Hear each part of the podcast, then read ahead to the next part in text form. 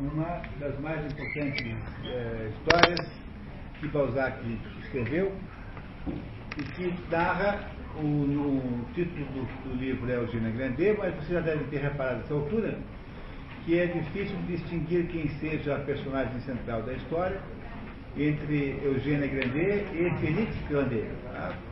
No fundo é como se seria totalmente legítimo, poderíamos também defender a tese, de que a principal personagem da história é o pai, o pai, o pai Grandet, né? o, Le Félix eh, Grandet.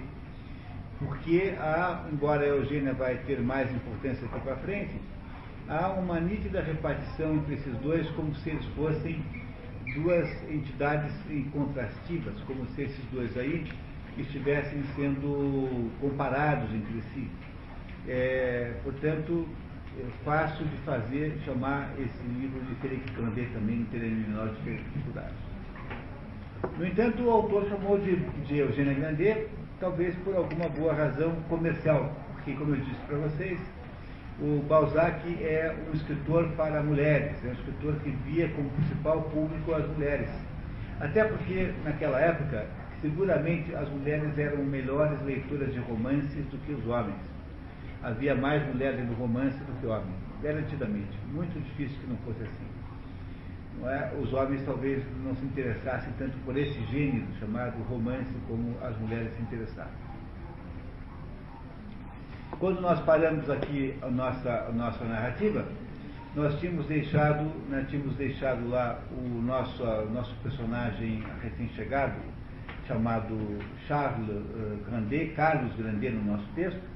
Esse Carlos Grandet é um dandy parisiense, um sujeito que chega com uma bagagem inacreditável para impressionar os, os, os interioranos, né? basicamente é isso, né? ele quer impressionar os interioranos e faz uh, mais pra, por isso do que faria em Paris, ou seja, ele exagera enormemente a sua própria bagagem para fazer uma, um exibicionismo em, Paris, em, em, em Saumur, que de modo geral não faria em Paris.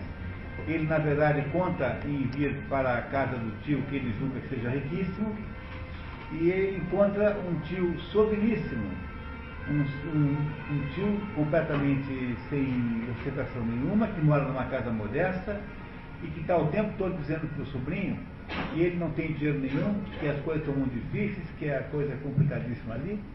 E esse menino, então, está decepcionadíssimo com o pai, é, com o tio e, portanto, com o pai, que mandou fazer alguma coisa que não sabe o que é lá. É óbvio que ele não tem a menor ideia, que o pai dele já não existe mais, e que ele foi ali para ser atendido por um parente, o único parente que tem o pai dele, que é o, o irmão, porque o pai dele já se suicidou em Paris e eh, está prestes a, ter, a ir para a falência.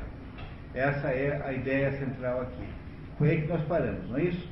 Apesar, como o Carlos Grandet impressiona todos os presentes na sua chegada, daqui para frente, quem vai ficar mais impressionado é o Carlos Grandet do que propriamente os presentes com, com o que acontece aí em seguida. Tá certo? Vamos lá?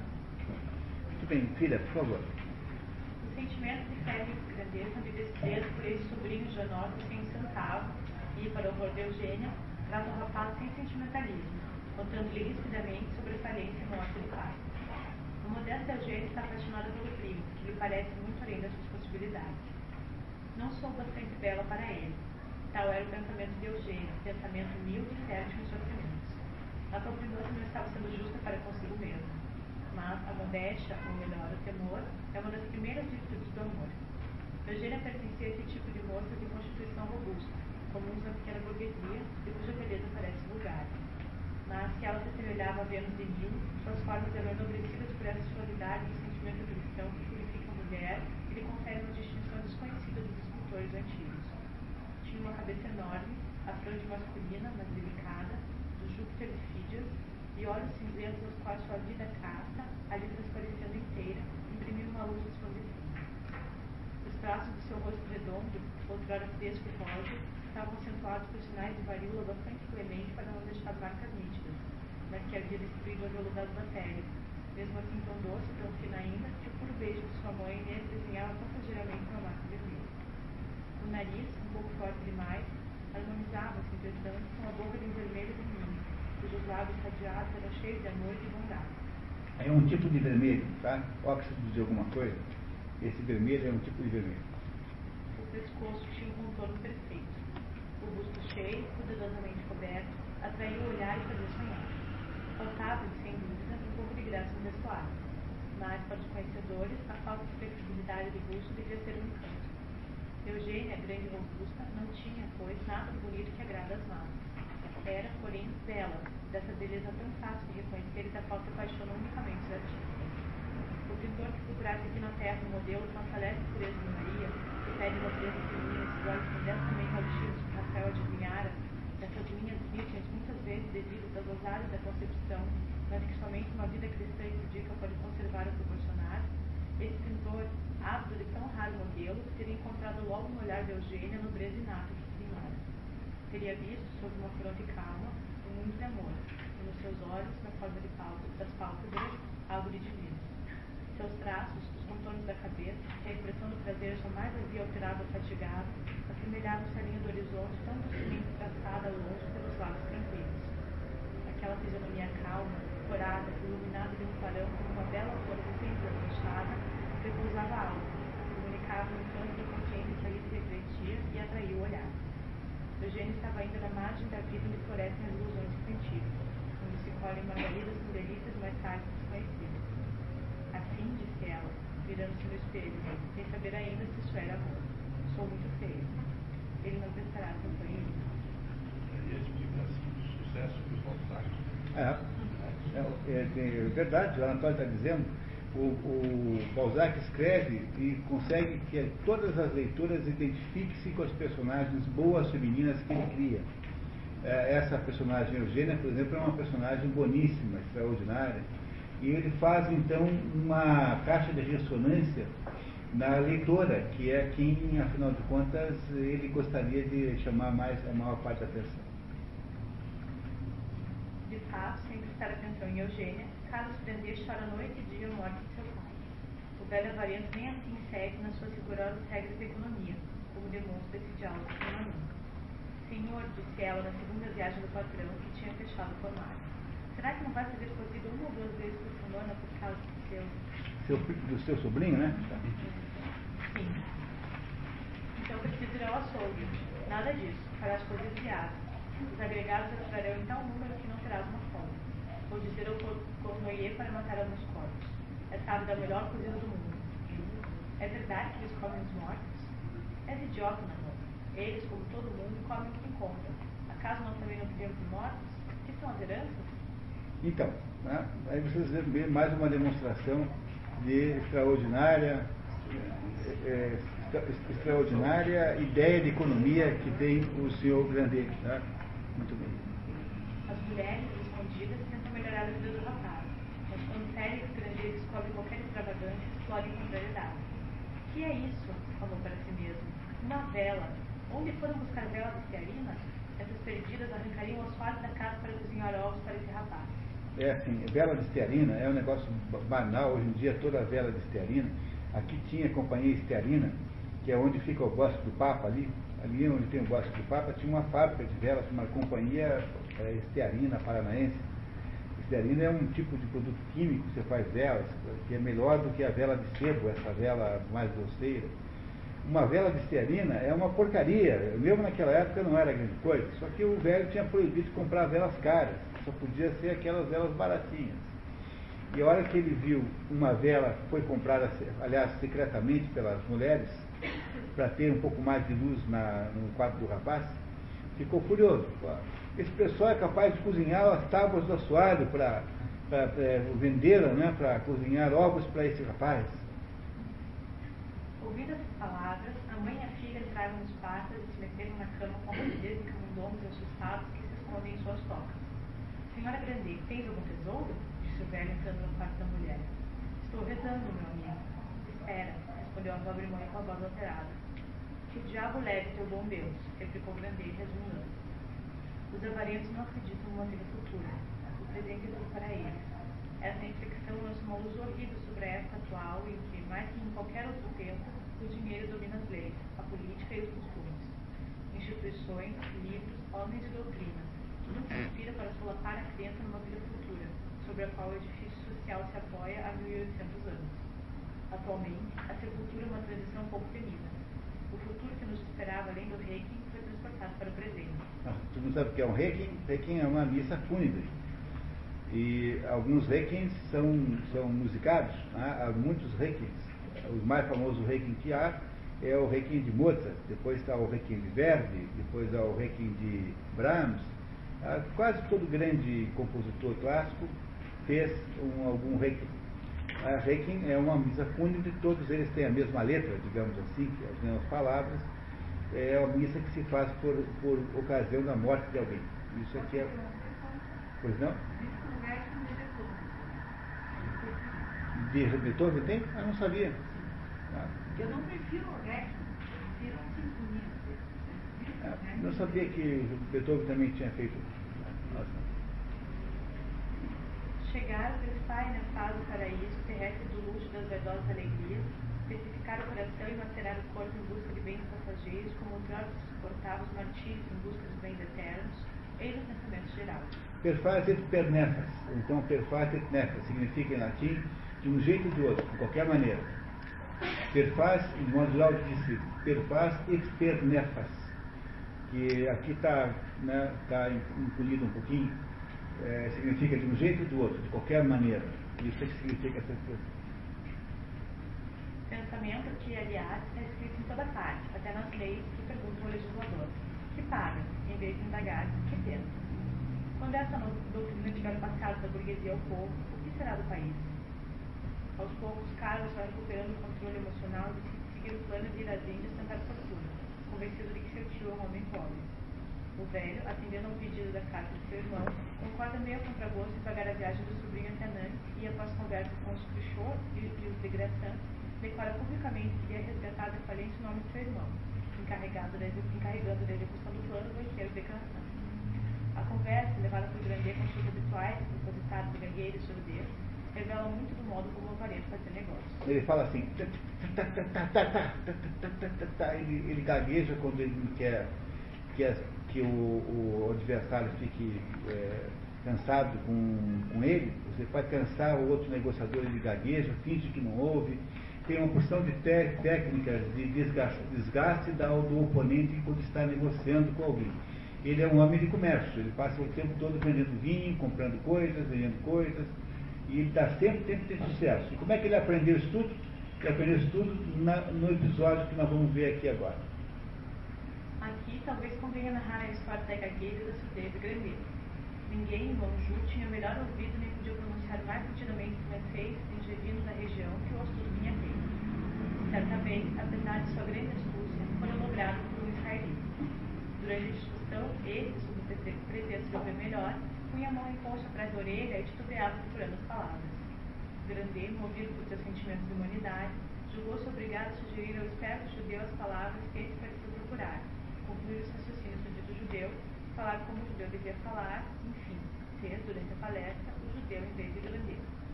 Ao terminar essa singular batalha, Danoeiro havia fechado o único negócio que teve a lamentar durante toda a sua vida comercial que, porém, pecuniariamente falando, foi perdendo, ganhou moralmente uma boa lição, e mais tarde foi poder estudos. E terminou por alcançar o judeu que lhe havia ensinado a arte de impacientar o adversário comercial de modo a fazer exprimir seu pensamento, obrigando, assim constantemente, a deixar o próprio pensamento de lado. Ora, nenhum negócio exigia, como o que tratava agora, a gagueiros e colóquios nos quais Grandet envolvia suas ideias. Em primeiro lugar, não queira endossar a responsabilidade de suas ideias, e depois, é, não queria, né? Não queria endossar a responsabilidade de suas ideias. E depois queria ficar de sua palavra e deixar dúvidas sobre suas verdadeiras intenções. Na verdade, o plano de Grandeira obter a simpatia dos credores, enchendo-os de esperanças e inibindo-os de pedir a falência da Casa Grande do país. Uma vez que Degração concentrasse os títulos em mãos dos credores, pagaria o que pudesse com a liquidação dos próprios ativos de Guilherme Grandeiro. Quanto ao saldo, Grandeiro esperava vencer os credores pelo cansaço enquanto faturava o mérito moral do desgaste, sem gastar um tostão do seu próprio dinheiro. É, só entender isso, qual é o plano do, do, do Grandet, falou assim, bom, meu irmão está devendo lá na praça, sei lá quanto, 3, 3, 4 milhões de francos. Ele, como é que ele vai tentar fazer? Ele vai mandar o De Grassin, que é o banqueiro lá do lugar, o De Grassin vai chamar todo mundo e falar assim, ó oh, pessoal, vocês ainda não pediram a falência do. Porque o problema é ser falido, entenderam? A desgraça, para nome da família, é que a Casa, a casa Grande de Paris vai à falência. E isso desgraça a vida comercial de toda a família. Todo mundo irá sofrer com isso. Todos os grandes serão mais ou menos, aí estarão marcados por essa falência. Então o que, que ele imaginou fazer? O chama todo mundo falou assim, ó pessoal, ninguém aqui vai pedir a falência e nós vamos, vocês me dão aqui os títulos que estão com vocês, tá? Eu vou reunir aqui, eu sou advogado, sendo advogado de vocês também. E aí nós vamos, vamos vendendo e pagando vocês. E aquilo que não der para pagar, o primo, Grace, o primo Grande lá de Somir pagará. De fato foi feito assim, os credores achando que não iam receber nada, toparam aquele negócio, o advogado saiu vendendo os ativos que haviam sobrado. O assunto não era judicial ainda, porque afinal ninguém havia pedido falência, o assunto era privado, portanto era uma assembleia de credores privada. Aí o, o, o, o foi pagando todo mundo com o quê? Com o dinheiro da liquidação das propriedades do próprio falido, né? O falido, aquele prestes uh, falendo, né? Aquele que poderia ir falir, digamos assim. Quando chegou no final desse, desse no último tostão que havia, ele tinha pago 47% do valor. E com os 53, quem devia agora bancar era o próprio Felix Grandet. Mas o Felix Grandet, em nenhum minuto jamais na sua vida, pensou em fazer isso. Por que, que ele ia fazer isso? O que, que ele queria dizer? Ele queria daí pedir para o Grassan deixar os credores mais ou menos em banho-maria, na esperança de que um dia ele fosse pagar, Enquanto isso, ele se imaginava que os credores fossem mais ou menos perdendo a dívida de vista, esquecessem que, tinham, que eram credores. Para que isso tudo pudesse acontecer, tinha que começar tudo isso dizendo que o menino que foi ao cartório lá de, lá de Somir, abdicando da sua herança, porque só é possível fazer isso se o, o único herdeiro abdicar da sua herança. Foi o que aconteceu de fato. Logo, o que o velho queria era parecer estar socialmente parecer à sociedade que está ajudando o irmão, mas jamais botar nenhum um tostão do dinheiro dele nessa ajuda. Não é? E, e, e, deixar então que a coisa mais ou menos caia no esquecimento. Esse é o plano do, do, do aí do Grande. Em poucos momentos, a notícia da magnânima resolução de Grande se espalhou por três casas ao mesmo tempo e na cidade não se falou de outra coisa que não fosse esse devotamento fraternal. Por que três casas? Na casa Grande, na casa Rousseau e na casa de Graçã. Tá? Os três que faz parte da conversa. De fato, com a liquidação dos bens do irmão, foram pagos apenas 47% dos devidos. O banqueiro de Graçã ficou em Paris protelando o pagamento do resto. Essa temporada parisiense custou ao casal o casamento, já que o banqueiro apaixonou-se por uma atriz na capital. É, esse de Graçã aí depois ficou lá, arrumou uma namorada em Paris e, e a vida dele mudou completamente senhor de bom bom bom. Eugênia, enquanto o rapaz dorme, lê as cartas que ele remeteria às suas relações, entre elas a Neve, de quem ele se despede para sempre e a quem sugere que se casará com a vida. Esperançosa nos amores com o rapaz, dá-lhe todo o seu dinheiro, a valiosa coleção de moedas de ouro, recebida de seu pai anualmente por ocasião dos seus aniversários e outras festas. Carlos chora de felicidade com a bondade de Eugênia e lhe dá em troca um riquíssimo estojo de viagem em ouro, que continha retratos de seus falecidos pai e mãe, com maestria pela senhora de Mirbel. A senhora de Mirbel era retratista muito famosa na época, e suas obras tinham grande valor. Há muitas e muitas personagens balzaquianas que são verdadeiras, que existiram de fato. É, é por isso que eu sugiro que quem vai ler Balzac não deixe de fazer o, a cópia daquele dicionário, porque você vai precisar disso, até para ir aprendendo a diferença que há entre, entre elas. O casal faz juros de amor, troca um beijo, o mais significativo beijos, promete casamento. Carlos, em seguida, embarca para as Índias, mas antes de viajar, vende suas próprias para o tio por um preço baixo. Não está escrito aqui, mas é importante que eu diga que ele eh, levou um sortimento de mercadorias, porque os amigos parisienses dele mandaram, fizeram uma cartinha, mandaram para ele um dinheiro bom, e ele tinha um dinheirinho que ele liquidou, vendeu tudo que ele tinha, as joias para o tio, etc, etc, e ele fez uma espécie de pé de meia, com qual ele comprou mercadorias de alta liquidez na, na Ásia, e esse dinheiro ele viajou com essa, com essa material para começar a vida. É assim que esse Carlos Grandet começa a sua viagem para as Índias.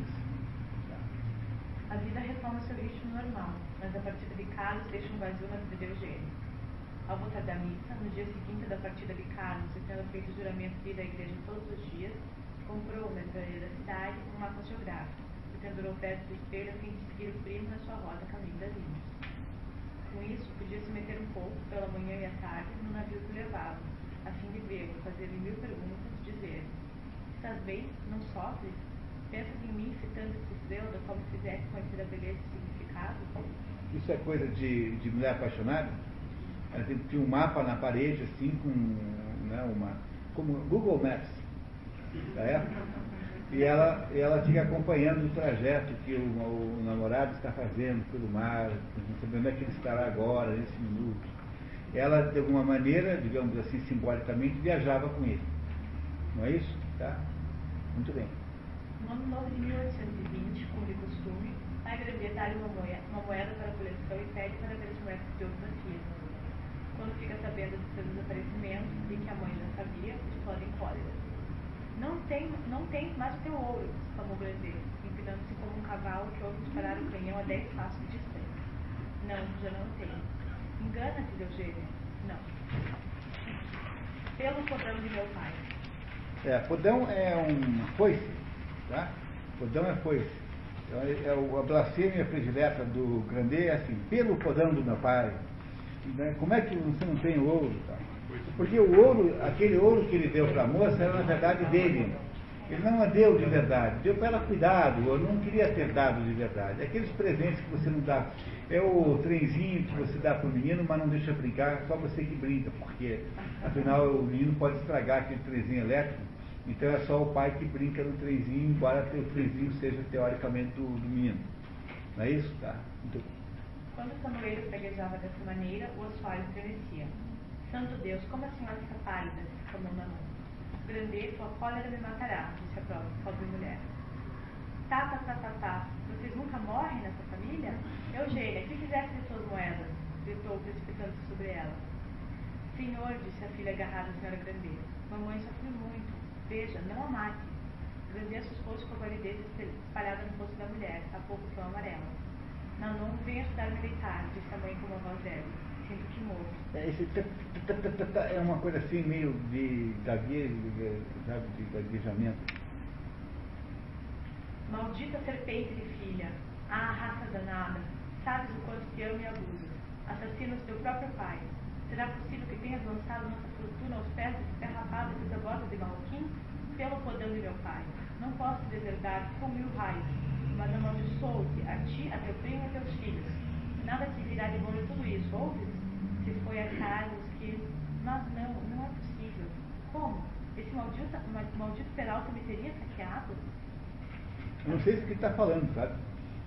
Pode ser que ele esteja falando da virgindade da filha. Muito improvável, porque ele não tem eh, muita apreciação por essas coisas abstratas, assim. Né? Ele está mais preocupado com o dinheiro, né? Mas com as moedas mesmo. E essas moedas representam um dinheirinho à toa, né? É muitíssimo pouco perto da enorme fortuna que ele tem. Mas, mesmo assim, é como se fosse a vida toda. Apesar de suas ameaças, Eugênia recusa-se a lhe contar o destino das moedas. Papai, se o senhor me dá presente de que não sou inteiramente dona, toma-os. Eugênia refere-se a Napoleão de Ouro, a moeda presenteada daquela vez. E o velho avarento decide prendê-lo no quarto e mantê-lo afogueado. Naquela noite, Indefinidamente. Olha só, indefinidamente. Vocês achavam que, que tinha havido já arbitrariedades? Olhem essa então. naquela noite, Félix Grandet jantou sozinho pela primeira vez em 24 anos. A senhora, A, a moça tem 23 anos, tá? Lembrando do- disso, tá? Tem 23 anos essa moça.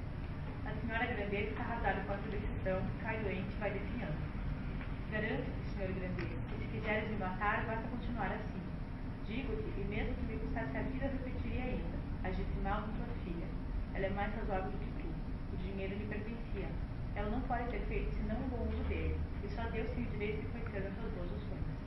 Suplico-te, perdoa Eugênia.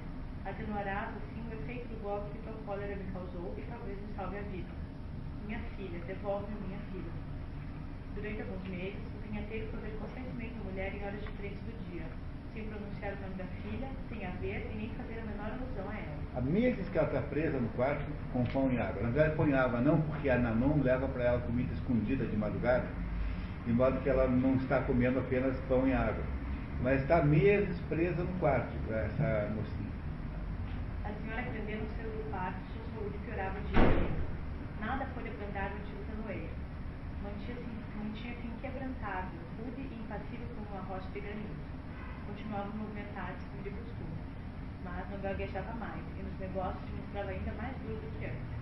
Chegou até a cometer alguns erros nas contas. Houve alguma coisa na casa dos Grandê, diziam os cruxotistas e os gracinistas. É, os cruxotistas são os adeptos da candidatura para casamento do Khrushchev, do presidente Khrushchev, né, de Bonfont, e o outro, os, os, os, é, os, os degracistas, né, os, os, os eram os adeptos da candidatura do outro.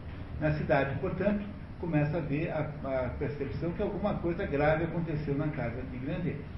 Né? Muito bem. Na medida em que os conhecidos dos Grandet começam a perceber a crueldade do castigo da moça, tentam em volta remover o pé de sua decisão, até que o notário puxou achou a fórmula certa, apontar o risco financeiro da sua teimosia. Aí vai funcionar, tá vendo? Reparem como vai funcionar. Que é de novo, puxou? perguntou o notário. Vem tratar de negócio. Ah, será um pouco de ouro para trocar dos anos públicos? Não, não trata de dinheiro, mas sua filha Eugênia. Todo mundo fala dela e de você. Quer que tenha a ver com isso? Cada um manda na sua casa. Certamente, pode até se matar se quiser, ou pior ainda, tirar o dinheiro pela janela. Como assim? Não sabe? Sua mulher está muito doente, meu caro. Você devia até consultar o doutor Bergicão. Ela está em perigo de morte. E se ela vier a morrer sem ter sido tratada como deve, estou certo que não ficará tranquilo. Você conhece minha mulher. Esses médicos, uma vez que metem os pés nessa casa, querem voltar cinco ou seis vezes por dia. É, ele não quer chamar o médico porque depois que o médico veio uma vez, quer voltar outras. Esse que é o, que é o, que é o problema central eh, que ele, não quer, que ele não quer evitar, né? Enfim, Grandê, você fará o que quiser. Somos velhos amigos. Não existe em Somir um homem que se interesse mais do que eu pelo que lhe diz respeito. Fiquei obrigado a falar de si.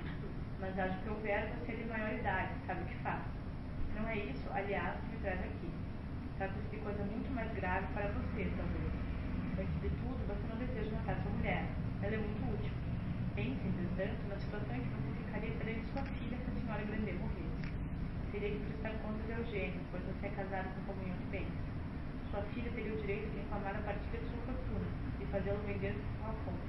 Enfim, ela deve herdar da mãe e você não pode deserdá-la dessa vale. Essas palavras feriram o velho como um raio. Pronto, aí conseguiram um argumento capaz de sensibilizar o velho. Quer dizer assim, olha, você vai, você vai ficar brigado com a sua filha, se a mãe dela morrer, ela vai dizer assim, quero a minha parte da herança da minha mãe. E você vai ter que fazer o quê? Vai ter que vender. E como é que você vai dar a parte de um negócio desse tamanho? Você vai ter que antecipar a partilha da parte que compensa compete a sua filha. E olha só, você vai perder o seu rico dinheirinho, sua filha vai sair com esse dinheiro todo. E aí, é obviamente, esse argumento que, que torna o velho sensível a parar, a mudar de ideia agora e voltar atrás na sua decisão do castigo da moça, né? É isso? Félix Grandet, ao ver a saúde da mulher declinando rapidamente e considerando os riscos jurídicos daquela morte, decidiu reconciliar-se com a filha. Em 1822, após dois anos de lenta agonia, a senhora Grandet morre. O velho aparenta obtém da filha a renúncia à herança da mãe. Eugênia continua cuidando da casa, esperando em vão notícias de Carlos nunca o Carlos mandou qualquer notícia das Índias. Nunca jamais lhe mandou nada, nem carta, nada. O velho Grandet introduz Eugênia no mundo dos negócios, apresenta-lhe a fortuna e morre em 1827, adorando seu dinheiro. Com 82 anos, embora não esteja escrito aí. Morre em 27 com 82 anos. A filha é muito mais jovem, né? A filha tem nessa altura aí alguma coisa como 30. É, 30 anos, mais ou menos. Chegaram, finalmente, os dias da agonia, durante os quais a forte constituição do velho entrou em luta com a destruição. Ele fez questão de permanecer sentado junto à lareira diante da porta do gabinete. O chave enrolava todas as cobertas que punham sobre ele e dizia na mão: Guarda, guarda isso antes que roubem. Quando podia abrir os olhos, onde se refugiara um pouco de vida que lhe restara, voltavam-os à porta do gabinete onde jaziam seus tesouros e perguntavam à filha: Estão lá? Estão lá? Um tom de voz que denotava um terror cruento. Sim, papai. Cuida do ouro. Mostre-me o ouro. Eugênio espalhava os luíses sobre a mesa e ele ficava horas inteiras com os olhos fixos nas moedas, como uma criança que, no momento que começa a enxergar, fica a contemplar estupidamente o mesmo objeto. E, como uma criança, deixava escapar um sorriso. É, eu anotei aqui para contar para vocês mais um pedacinho que não está aí transcrito no resumo, que é, o, a, que é muito importante se prestar atenção, que é importante, é um esquecimento lamentável. Eu vou ler com bem devagar e vocês percebem como é o momento em que ele morre. Então é assim. Quando o padre lhe aproximou dos lábios o crucifixo da parte dourada para que ele o beijasse, é, para que ele beijasse a imagem de Cristo, tentou um gesto terrível para agarrá-lo. Esse último esforço a vida. Ou seja, quando o padre apresentou o crucifixo dourado para que ele beijasse na extrema unção, para que ele viu aquele ouro, ele tentou agarrar de todo jeito o crucifixo e foi nesse esforço de tentar agarrar o crucifixo que ele finalmente morre. Muito bem.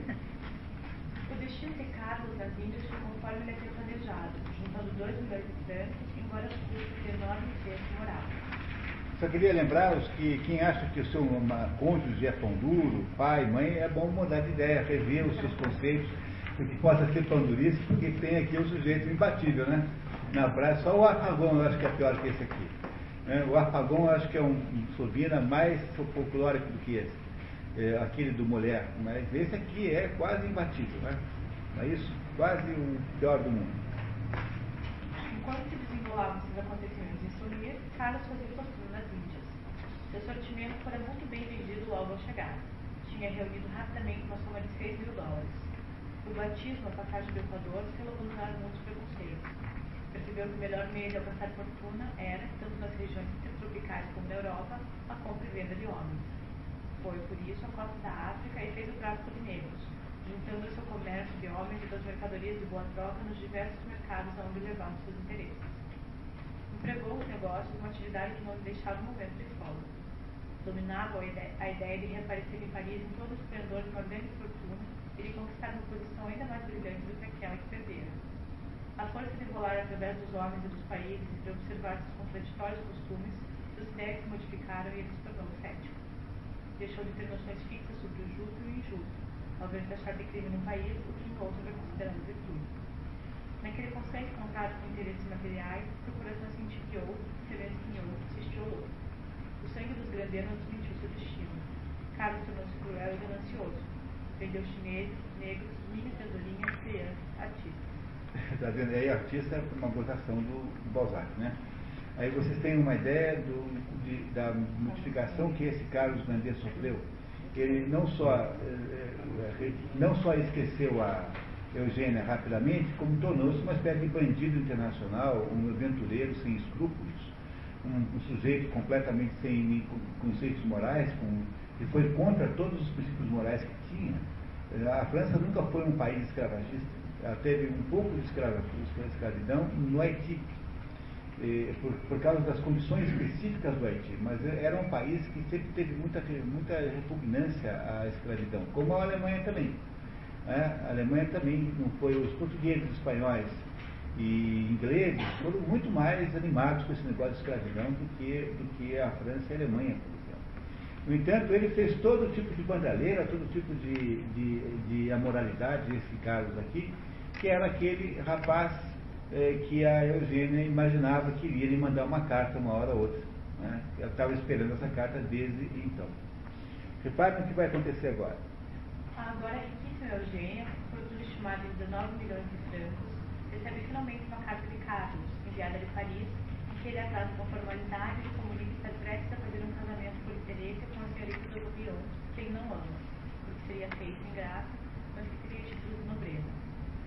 Diz que a educação, costumes e hábitos de Eugênia não se coadunam com a vida de Paris. Junto com a carta, Eugênia recebe uma ordem de crédito bancário no valor das moedas que havia recebido e pede a prima que envie pela diligência a caixa de viagem com o retrato de seus pais. A moça fica transtornada. Pela diligência, uma coisa pela qual eu teria dado mil vezes a vida.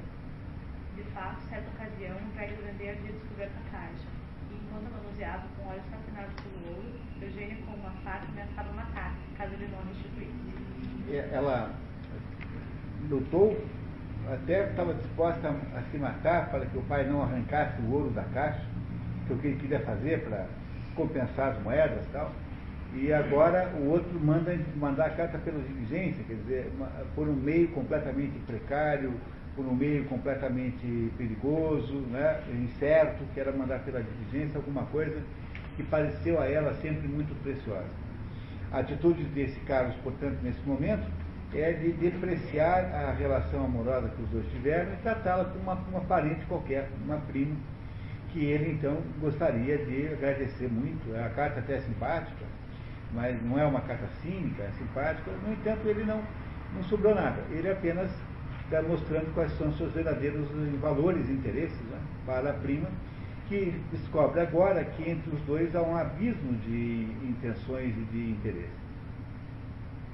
Na verdade, a vida que Carlos havia levado desde sua partida anos antes, nada mais fez do que libertar a sua verdadeira personalidade. Além de ter esquecido rapidamente a prima e as promessas de amor, Carlos matou quatro homens em duelo e usou o nome falso de Carl Seppert para as transações mais escabrosas. Ao voltar para a França, renegou totalmente a família, não reconheceu as dívidas do pai e passou a ver o falecido desprezo, porque, em sua opinião, ele teria furtado as joias. Quando é procurado pelo banqueiro de liquidação para colocar do estado dos haveres do pai, reage. Lembra que o, Garçom ficou lá namorando a, a atriz?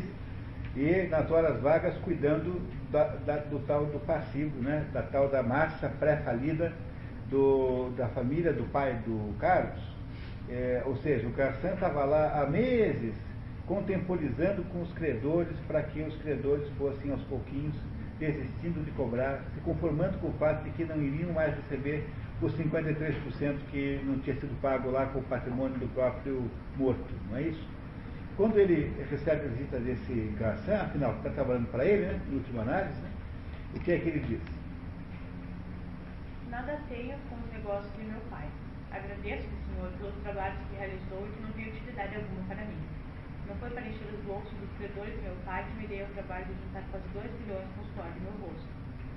E se o senhor for parte se declarar em falência dentro de poucos dias, daqui a poucos dias, senhor, eu me chamarei Conde do Brion a família do Brion, da nobreza empobrecida, não tinha dó, mas podia ceder o título ao gênio, coisa fora do comum, mas que poderia ser autorizada por Carlos X, um reis da França durante a restauração, em que a família do Brion tinha ligação de parentesco. Entenderam? Isso não se faz, né? Porque você recebe o título do seu pai, né? Tanto é que tem uma regra maravilhosa que serve para os deputados federais aí em geral, que assim, castelo a gente não compra, castelo a gente só herda. Qualquer castelo que não seja herdado é cafona. Castelo não se compra, castelo se herda. Né? Castelo comprado é cafona, qualquer um. Qualquer valor em qualquer circunstância. Coisa de novo rico, né? Então, você recebe o título de nobreza da, do teu pai, né? não é isso? Não é? Como é que eu vou pegar um título de nobreza agora da minha mulher? É um negócio completamente fora do comum e é inadmissível em última análise. Mas podia ser feito se o rei dissesse que podia. Como essa família do Cunhão não tinha nenhum tostão, estava no olho do quê? Estava de olho nos 2 milhões de, de dinheiros lá que o Carlos havia trazido da Ásia, da Ásia. E para pegar, eh, casar a filha com esses 2 milhões de dinheiros, porque afinal de contas eles não tinham mais dinheiro nenhum, eles topavam pedir ao rei que permitisse a mudança do nome do genro.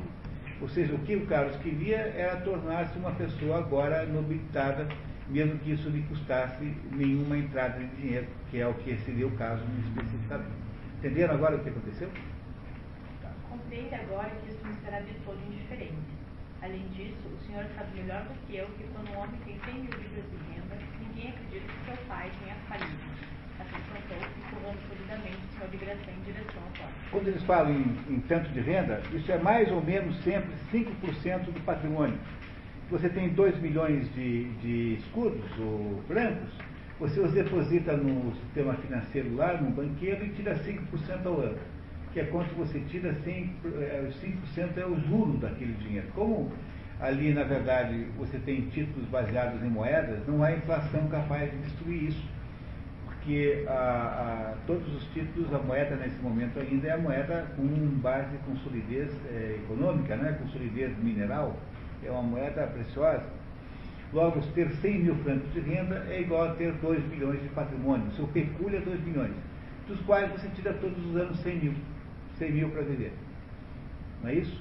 A mesma coisa acontece aqui, só que aqui o seu patrimônio, aquilo que você tira para viver, vai desgastando o pecúlio, de modo que todo ano os teus, o que você tira vale menos em termos de atualização monetária. Eugênia, já informada das atitudes de Carlos em Paris, e sabendo que os Bourdieu não aceitariam como genro o filho do falido, decide ajudá-lo, e por pressão do, do cura Cruchot, resigna-se a casar-se com o presidente Cruchot de Hong Kong, sob duas condições. O casamento deveria ser branco e as dívidas de seu tio deveriam ser pagas. O casamento branco é um casamento sem sexo casamento apenas é, social, não é um casamento é, no sentido de. Uh, como é que se diz? Uh, consumado, né? E, além disso, ele teria que, uma vez, né, pusesse a mão naqueles 19 milhões de francos dela, primeira coisa que ela obriga o futuro marido a fazer é pagar as dívidas do tio, porque o outro lá não vai pagar. Com isso, ela vai pagar fingindo que quem está pagando é o primo, o Carlos, que irá ser beneficiado então com um possível casamento com essa, com essa família lá, com essa moça dessa família, muito embora isso tudo esteja contra os interesses dela como mulher. E ela, na verdade, não tem mais a expectativa de ficar com o Carlos, e nem por isso ela deixa de ajudá-lo, num ato de extraordinária generosidade contrasta, obviamente, com os atos de extraordinária, extraordinária avarícia do pai. Entenderam o que ela está fazendo? Ela vai pagar as dívidas do tio para que aí, fingindo que foi ele que pagou, eles possam, ele possa casar com a, com a moça. Embora ela tivesse desejado para si. Né? Ela queria o rapaz para si. Meu primo, o senhor presidente de Bonfons está encarregado de lhe fazer a entrega da quitação de todas as quantias devidas por meu tio e de um documento pelo qual declaro ter recebido de você das importâncias. Haviam me falado em falência. Pensei que o filho do falido talvez não pudesse desflorar esse livro do pior. Sim, meu primo, você julgou acertadamente meus filhos e minhas maneiras. Não tenho experiência do mundo, não conheço seus cálculos nem seus costumes, nem poderia proporcionar-lhes prazeres que você quer encontrar neles. Seja feliz segundo as convenções sociais nas quais se sacrificam nossos primeiros amores para tornar completa sua felicidade, nada mais posso fazer senão oferecer-lhe a honra de seu pai. Adeus, você será sempre uma fiel amiga em sua vida. Eugênia. Eugênia. Ao saber do portador que ele próprio casaria com a Eugênia e atônito com aquele presente de quase 2 milhões de francos, Carlos pergunta boca aberta. Então ela é rica? Ele julgava que não, né? né? Por isso é que ele foi arrumar isso do casamento. Há quatro dias, respondeu o presidente com a explicação. Ela possuía cerca de 19 milhões. Hoje, porém, tem apenas 17. Carlos citou o presidente com ar de satisfação. 17, 17 milhões, sim senhor. Reuniremos, a senhorita Grandet e eu, 750 mil francos de renda ao nos casarmos. Que é o dinheiro que você pode gastar por ano, tá? esse é o sentido da renda. É um dinheirão, não dá para gastar isso tudo, tá? Tanto dinheiro que é. Meu caro primo, disse Carlos, sentindo-se um pouco mais seguro poderemos nos mutuamente. De acordo, disse o presidente. Trouxe uma pequena caixa que devo entregar em mãos, acrescentou, colocando sobre uma mesa a caixa contendo os shows de viagem. Depois da morte prematura de seu marido, com apenas três anos de casamento, Eugênia volta a morar na casa onde moraram seus pais. Apesar de sua fortuna, ela vive modestamente, retomando os hábitos históricos de seu pai e dedicando a fortuna à obra de caridade. A senhora de Bonfon enjogou 33 anos com 800 mil livros de renda. Bela ainda, mas com a beleza de uma mulher que faz 40 anos. Rosto é pálido, repousado, calmo. Sua voz é doce e velada, suas maneiras são simples. Possui todas as nobrezas da dor, da santidade de uma pessoa que não enxovalhou a alma em contato com o mundo, mas também a dureza que sofreu nos hábitos mesquinhos da estreita vida de província. Apesar das suas 800 mil livros de renda, vive como viver a própria Eugênia Grandier não acende, não acende fogo no quarto, senão nos dias em que seu pai permitia que acendesse na sala, e apaga-o de acordo com o programa em vigor na sua mocidade. Está sempre vestida como se vestia a mãe. A casa de sumir, casa sem sol, sem calor, sempre sombria, melancólica, é a imagem de sua vida. Acumula cuidadosamente suas rendas e talvez parecesse avarenta se não desmentisse a maledicência dos nossos empregos com fortuna. Piedosas e caridosas fundações, um asilo para velhice, escola fixa para crianças, uma biblioteca pública ricamente dotada, depois contra a que certas pessoas de. As igrejas de Somilho devem alguns embelezamentos.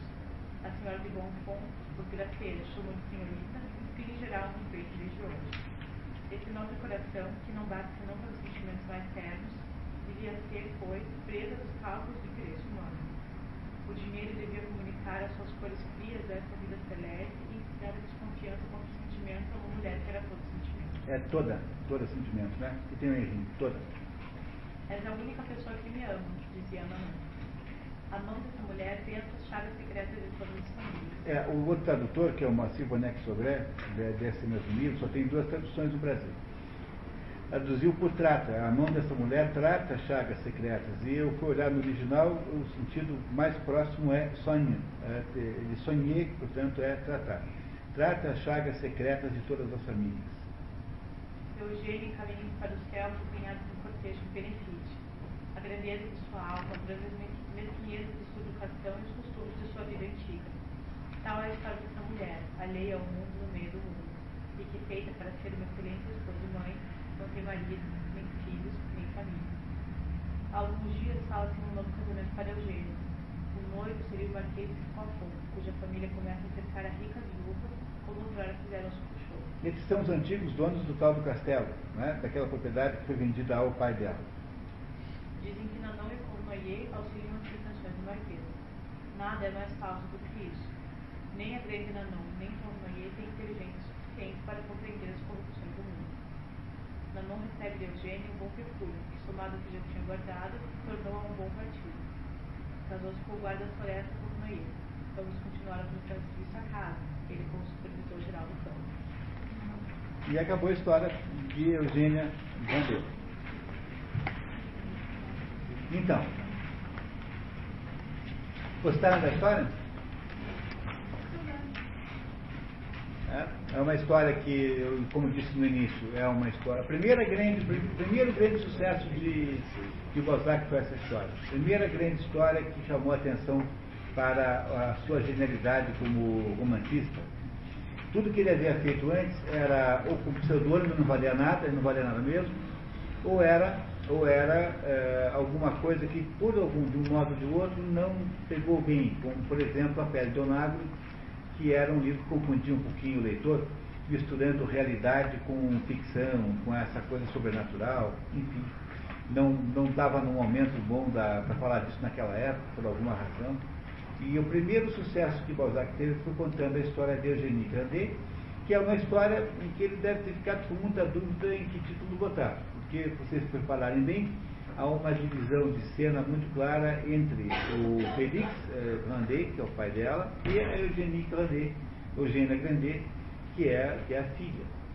Outra personagem importante, que é uma personagem dos dois, é o Charles ou Carlos Grandet, e temos a, as duas personagens femininas que sobraram, que é a Nanon e a mãe, que não são exploradas ao ponto de serem significativas é, no contexto da história para, para definir a história, muito embora elas ajudem a definir pontos da história.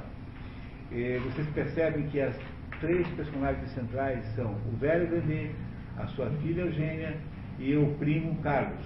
Esses são, são as três personagens centrais da sua história. E essa história, então, uh, já é o que foi, foi uh, deu a Balzac essa notoriedade toda. Ela tem uma, uma, uma possibilidade de interpretação. De modo geral, ela é interpretada como sendo uma história sobre a, sobre a avareza, como se Balzac estivesse querendo fazer um apagão eh, balzaquiano para contrapensar ao apagão moleriano.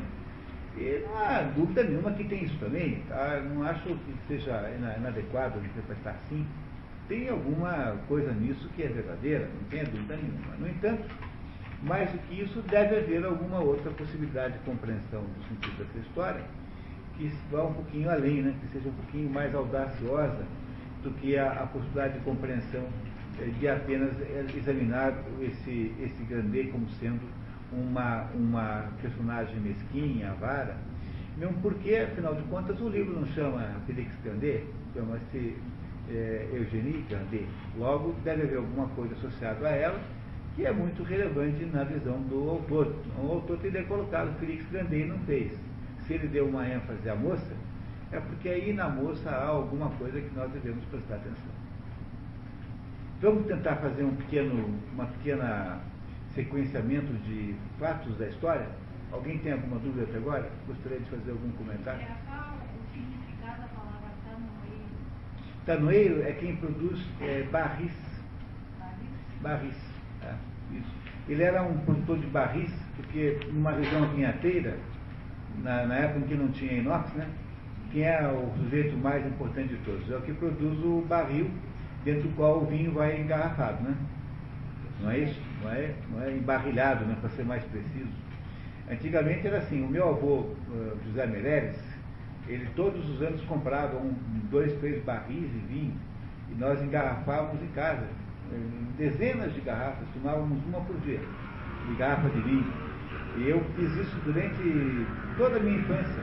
E é uma das experiências mais inesquecíveis da minha vida, o processo de engarrafar é, tirar o vinho dos barris, depois ter todo aquele controle, saber em que, qual é o grau de maturidade das garrafas. Tem um grande apreço por esse assunto, né? por razões sentimentais. Uma parte, é, é, todos os países assim, ocidentais, assim, da, eu mencionaria a França, a Alemanha, a, a Grécia, não sei se precisa, todos eles tinham um porão onde eles guardavam os barris e tudo era produzido em casa.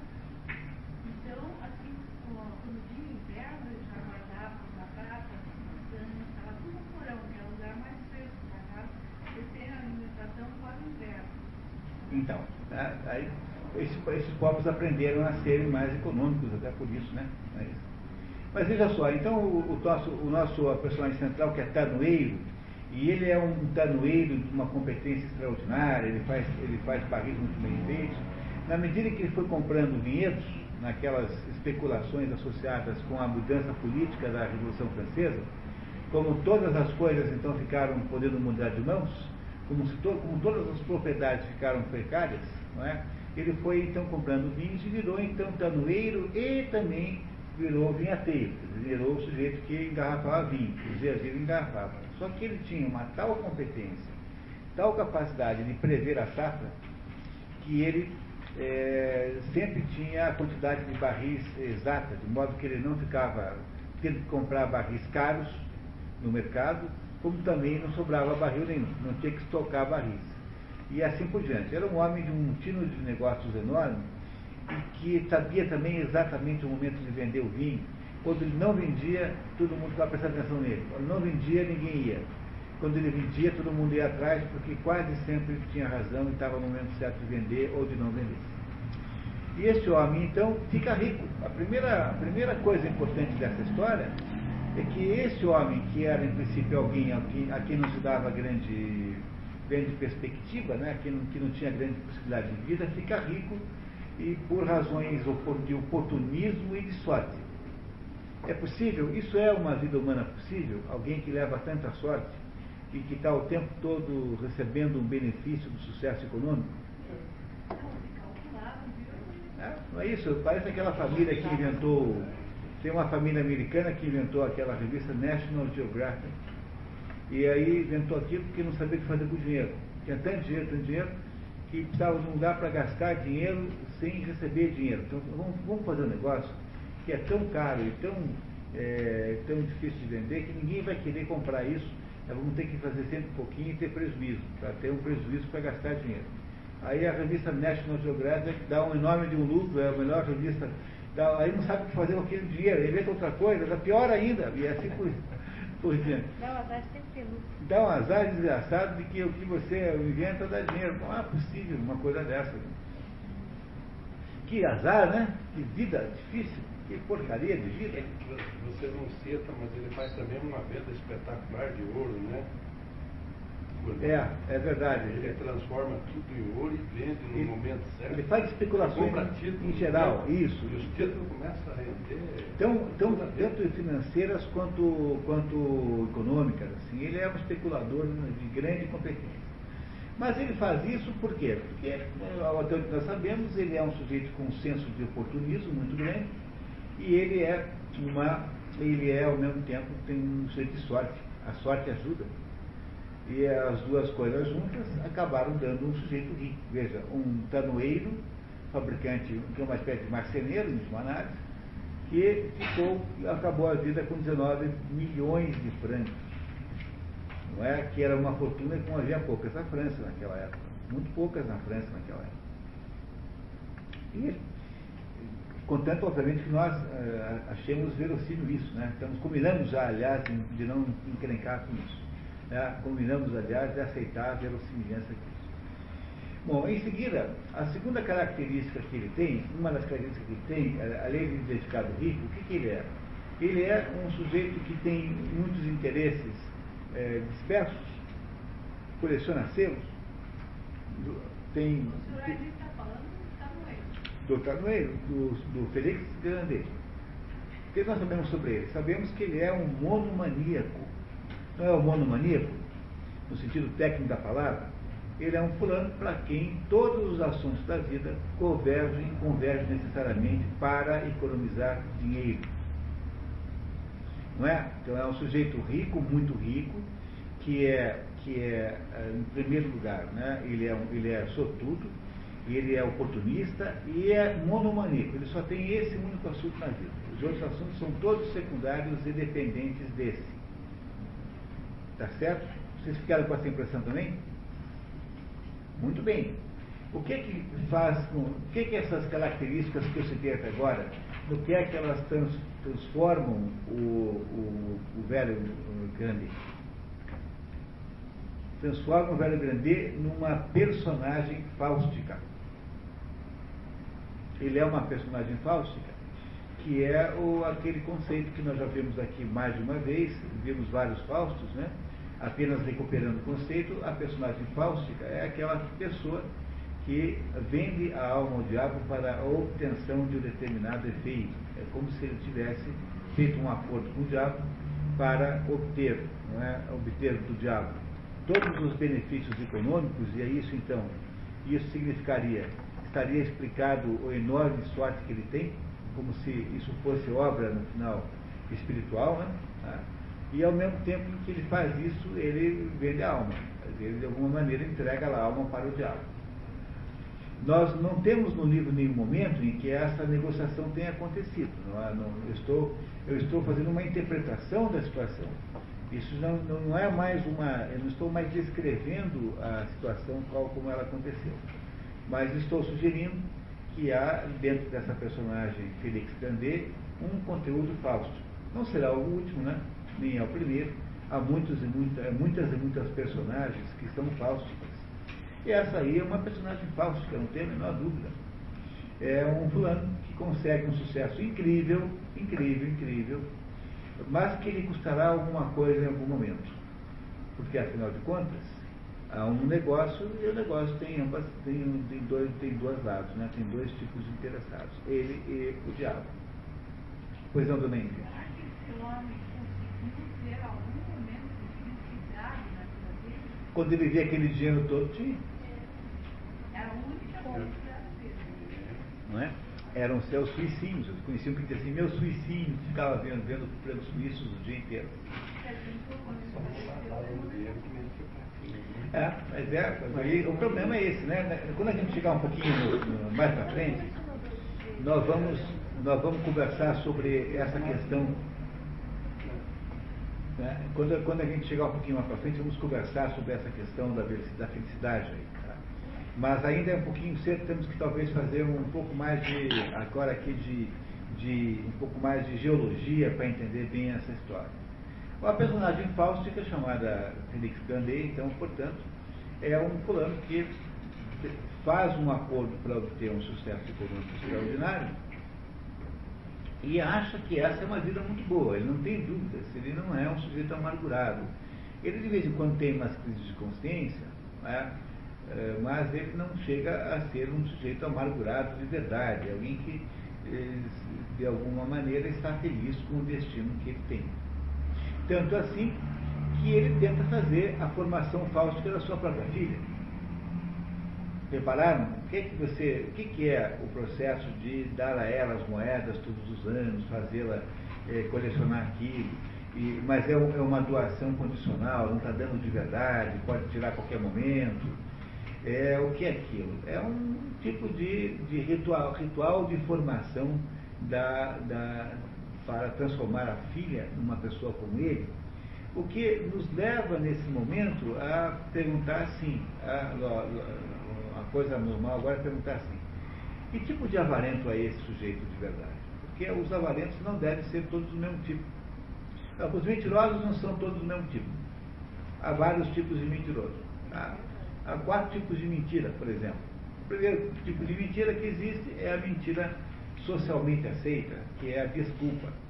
Aquela que você dá para o sujeito que liga para você dizendo que estará mandando não sei quando o cartão para você e tal, você não quer, e tem muitos já, quando você não tem.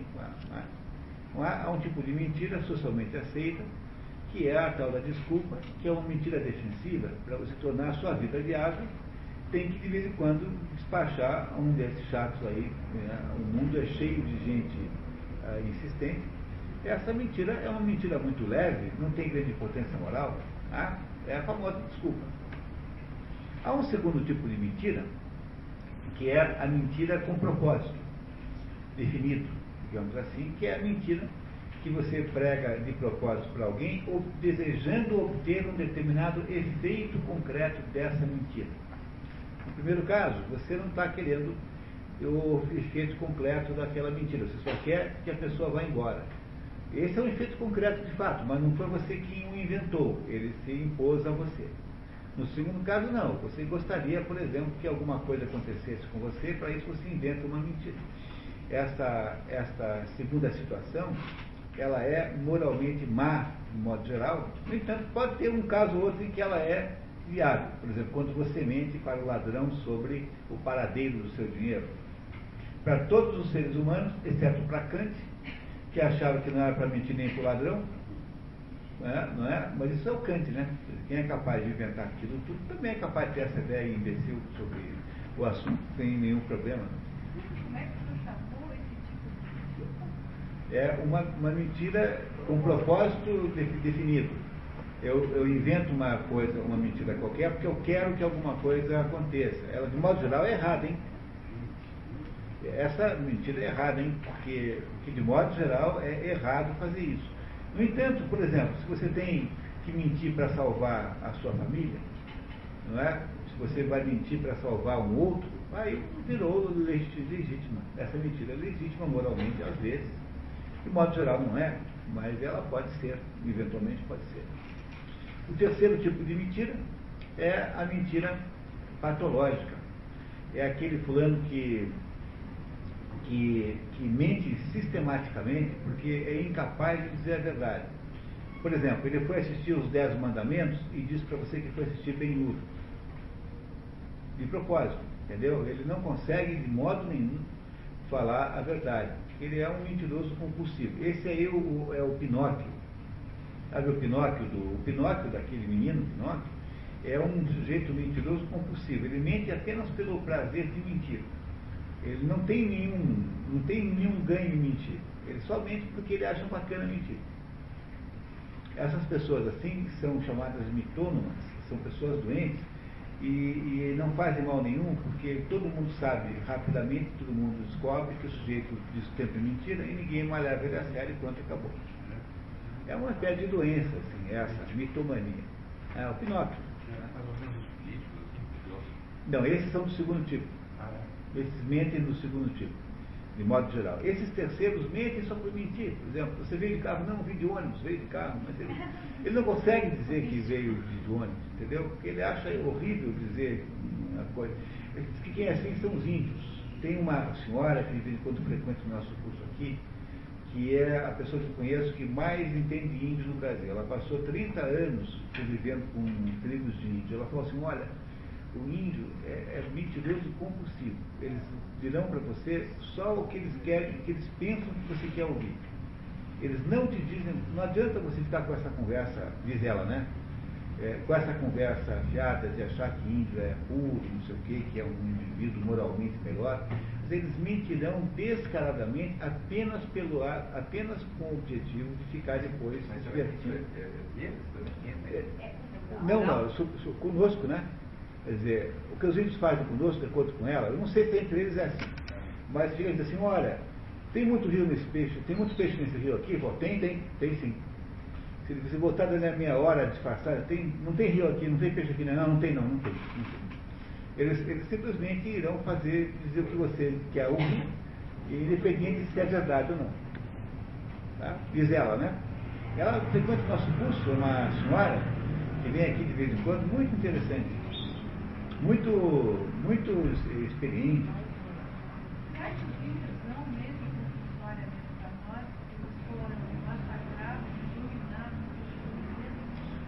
Não tem nenhum benefício em mentir para nós.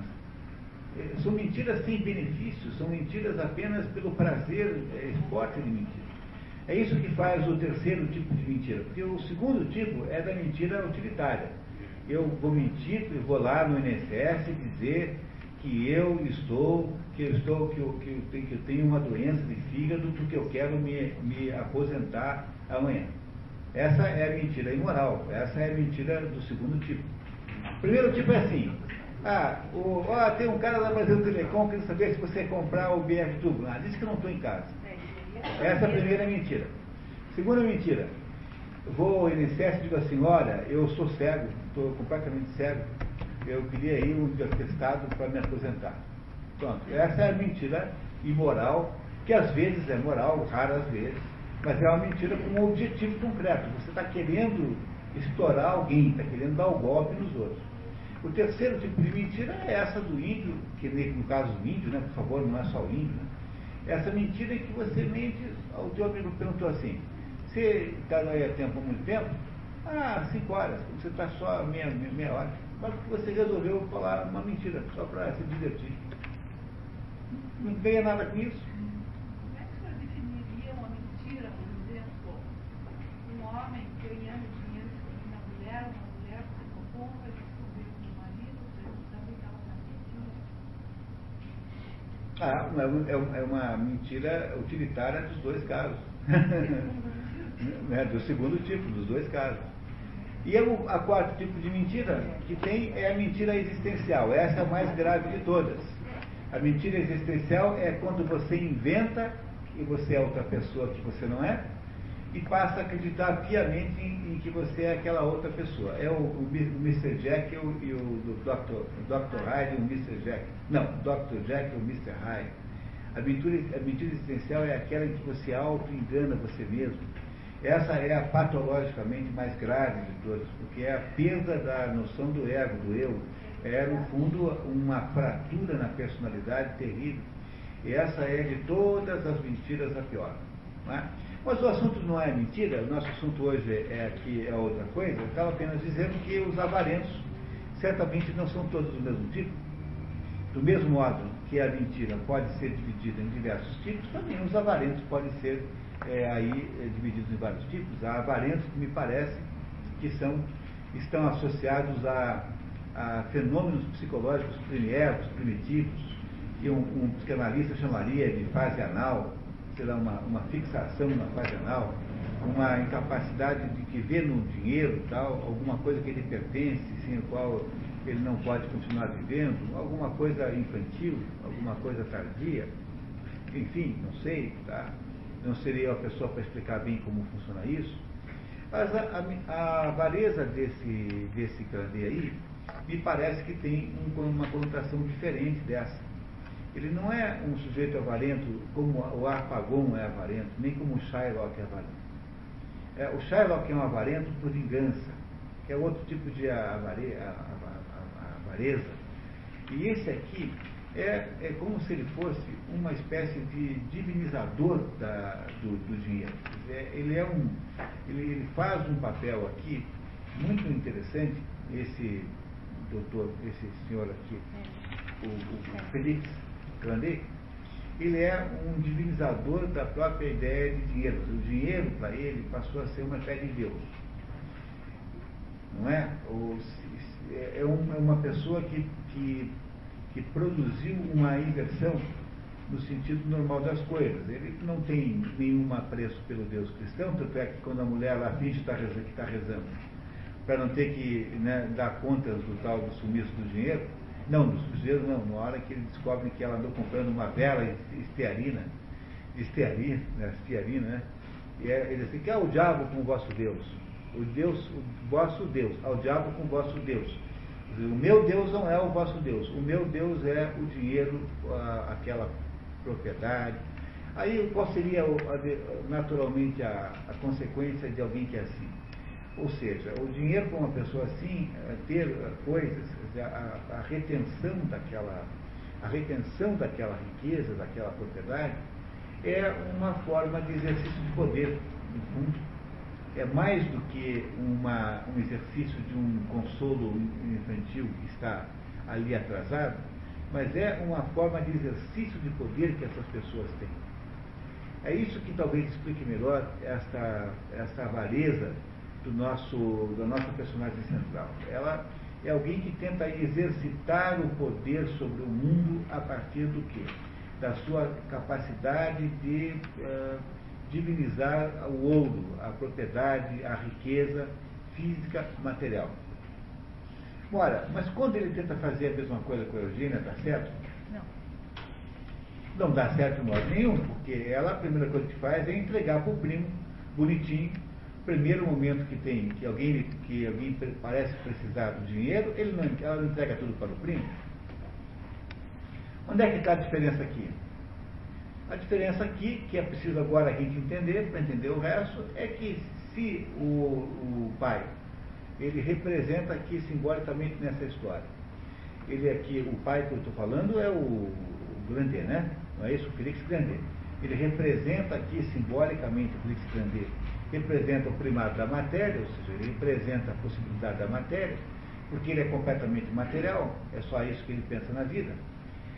Não é isso? Tanto é que o próprio Balzac nos diz lá na metade do caminho que para os avarentos, e é por isso que ele disse lá no início, que eu disse para vocês no início que ele disse, que ele inventou a avareza, enquanto o outro inventou apenas o, o avarento, enquanto o Molière inventou apenas o avarento, ele inventou a avareza diz assim, que para os avarentos não existe futuro. Todo, toda a vida restringe-se ao presente. O que, que é, na verdade, aí o sentido disso? É de que trata-se de alguém prisioneiro eh, pesadamente do que? Da vida concreta material que ele vive. Ele é um sujeito cuja existência é uma existência chumbada, chumbada no chão. Como o Prometeu acorrentado, por exemplo, foi acorrentado por quê? Porque ser acorrentado ao chão é o que merece o sujeito, que eh, afinal deseja, inveja e deseja os, os benefícios do, da terra, como Prometeu desejava.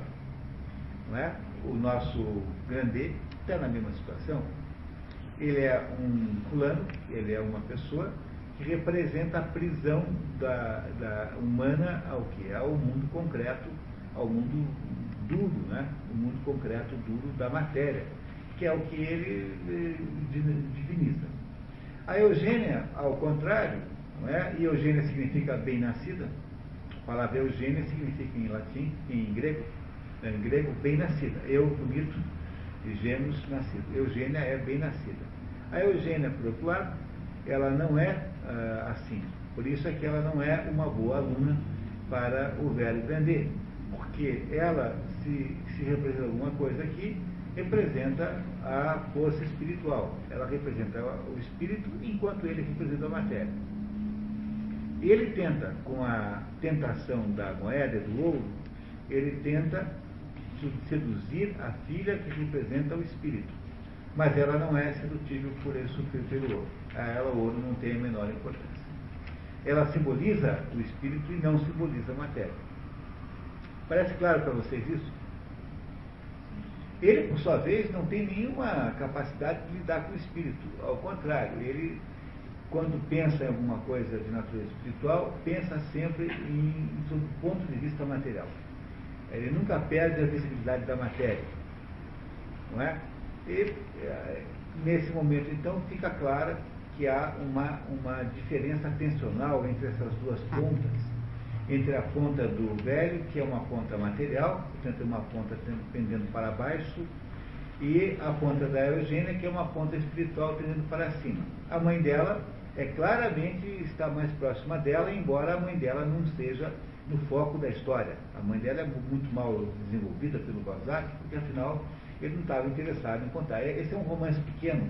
Talvez ele devesse ter gastado aí mais de umas 100 páginas, teria ficado, digamos assim, perfeito. Bom, também não somos nós que vamos decidir isso. E, e aí, o, o, essa situação de tensão vai mais ou menos se manifestando na história, com o velho tentando acumular cada vez mais matéria e, ao mesmo tempo que a filha lhe parece ser a sua sucessora imediata, aquela que terá que assumir isso tudo, de quem ele gosta, basicamente porque ela é o quê? Porque ela é necessariamente a herdeira da sua fortuna, ela é a gerente da, da terra, daquela matéria que ele está acumulando. E essa parece ser a primeira coisa que o atrai na filha. A filha não é amada por, por si própria, por, é, porque tal, porque, porque filha, mas porque a filha é amada, porque ela irá substituir na, na, na, na, divinização daquela matéria, que é cada vez maior, 19 milhões de francos. Não é pouco dinheiro. Isso tudo será rompido pelo advento de quem? Do Carlos Grandet. O que, que o Carlos Grandet é? O Carlos Grandet representa alguém parecido com o pai ou parecido com a filha? mas com o pai, mas totalmente com o pai, embora ele tenha um grande contraste com o pai. Porque aí, para você entender a diferença dos dois, é muito fácil. Para entender a diferença da filha com o pai, você compreende que a filha está no, no nível espiritual e o pai está no nível material aqui embaixo. A diferença entre o, o, o Carlos e o, o tio, né, que é o Felix, não é uma diferença no eixo vertical, é uma diferença de horizontalidade. Por quê? Porque ambos são, de alguma maneira, tributários à matéria. Sendo que o velho é o tributário que se abstém, ou seja, o tributário que coleciona e, e, e olha de modo sexual até quase para o assunto, enquanto que o outro é uma espécie de responsável gastador de dinheiro. Veja a vida que o outro levava com 22 anos. Vocês reparam aí que aí, nesse caso, uma diferença apenas de, de visualização da mesma coisa? Tanto um quanto o outro, tanto o velho quanto o Carlos, são ambos, ah, de alguma maneira, subordinados à matéria. Nesse menino Carlos não há grande espiritualidade, que nós não conhecemos ainda, sabemos que ele é um exemplo de jovem exageradamente vaidoso de que ele tem uma vida de ostentação e que ele tem uma vida muito, muito, muito incompatível com aquela vida que o pai dela poderia eventualmente é, apreciar. Né? O velho o detesta. Por que, que o velho detesta? Porque ele é um, uma perspectiva de torrar o dinheiro dele todo. É? Qual, é, qual é o destino possível é, que o dinheiro dele teria todo se caísse na mão do Carlos? Ele ia ser completamente detonado em 10, 15 anos, sei lá. Né? Não ia sobrar nada, nada, nada. O que parece, ao, o que parece ao velho Grandet uma espécie de sacrilégio. Compreenderam que o, Carlos Grandet, o, o Felix Grandet, o velho, tem uma visão religiosa daquela paixão pelo dinheiro. Veja, ele não é desonesto propriamente dito. Ele não fará qualquer coisa para pegar o dinheiro. Ele é malandro, ele é oportunista, aproveitador, mas assim, digamos, desonesto ao ponto de enganar alguém, isso ele não é. Ele é esperto, mas desonesto mesmo não é.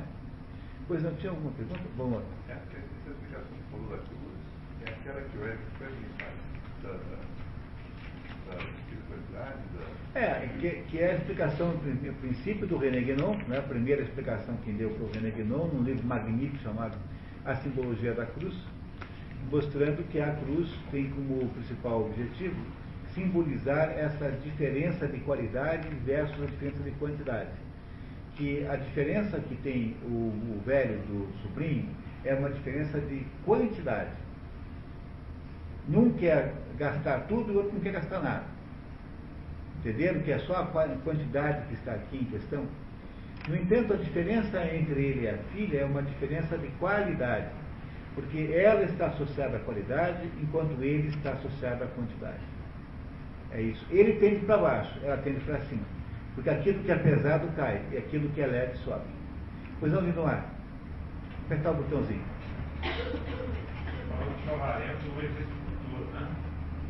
Desculpe, quer repetir, por favor? Diz o, diz o Balzac. E, a diferença né, do sobrinho é apenas é, horizontal, como você disse. Né? Mas parece que esse último sobrinho, parece que é, é, essa, essa questão de não ter o futuro é mais forte.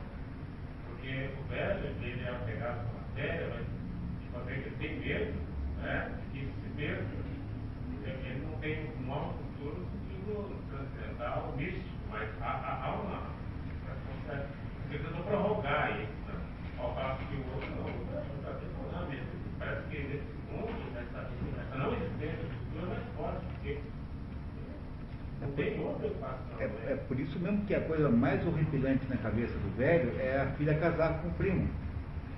Porque o primo é o sujeito que não vai dar futuro nenhum, que vai, ou seja, que vai detonar aquela herança, não é isso? é a herança que ele gostaria de, de preservar, mesmo simbolicamente depois de morte, morte porque ele no fundo está indo embora, mas está deixando Deus aqui. Se vocês não entendem que esse Carlos, que, que esse, que esse velho é, grande tem uma visão religiosa desse assunto, a gente não entende a história. Porque é, para ele, o que esse Carlos representa é um sacrilégio, uma espécie de heresia. Ele é um herético, ele é alguém do mundo material herético que ele quer desperdiçar aquilo que, na opinião dele, devia ser mantido intacto, como se você mantém intacto um templo, uma estatuaria, uma, uma, uma, uma entidade religiosa. Essa é a diferença dos dois. Não é uma diferença de qualidade em si, porque ambos estão exatamente no mesmo mundo, mas é uma diferença de quantidade que eles, na relação que eles têm com a quantidade do gasto daquilo, do uso daquilo. Dona Ingrid.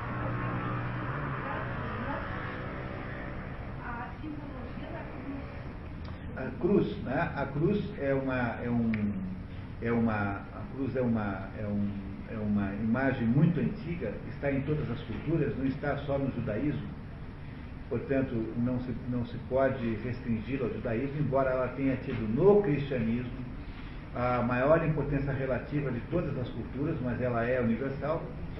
E a cruz, ela é, ela serve para dar a ideia de que existe uma, tudo nessa vida pode diferir em quantidade ou pode diferir em qualidade. O que é que significa isso? Significa o seguinte, que quando a gente está eh, andando na vertical da cruz, eh, nós estamos olhando, é fácil de entender isso. Vamos pegar a condição humana, né? a condição humana, os seres humanos. Os seres humanos existem dentro de eh, dois polos sempre de contrastivos, dois polos que estão em conflito um com o outro nós existimos dentro de um polo superior, que é um polo de natureza luminosa, e existimos é, é, com a possibilidade de vivermos um polo inferior, que é um polo abismal, dizer, um polo de um abismo de trevas. A gente é capaz de fazer coisas extraordinariamente boas e extraordinariamente más.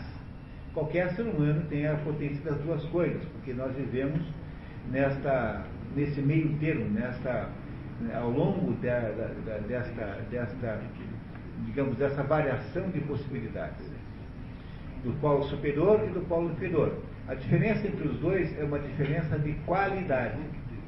É a diferença do bom, do bem e do mal, por exemplo. E, a, e essa potência está em nós dos dois jeitos, dos dois modos, né? Estão, está dentro de nós. Por outro lado, nós podemos ter muito ou pouco de tudo quanto é coisa. Portanto, a ideia de muito ou pouco é representada pelo eixo horizontal.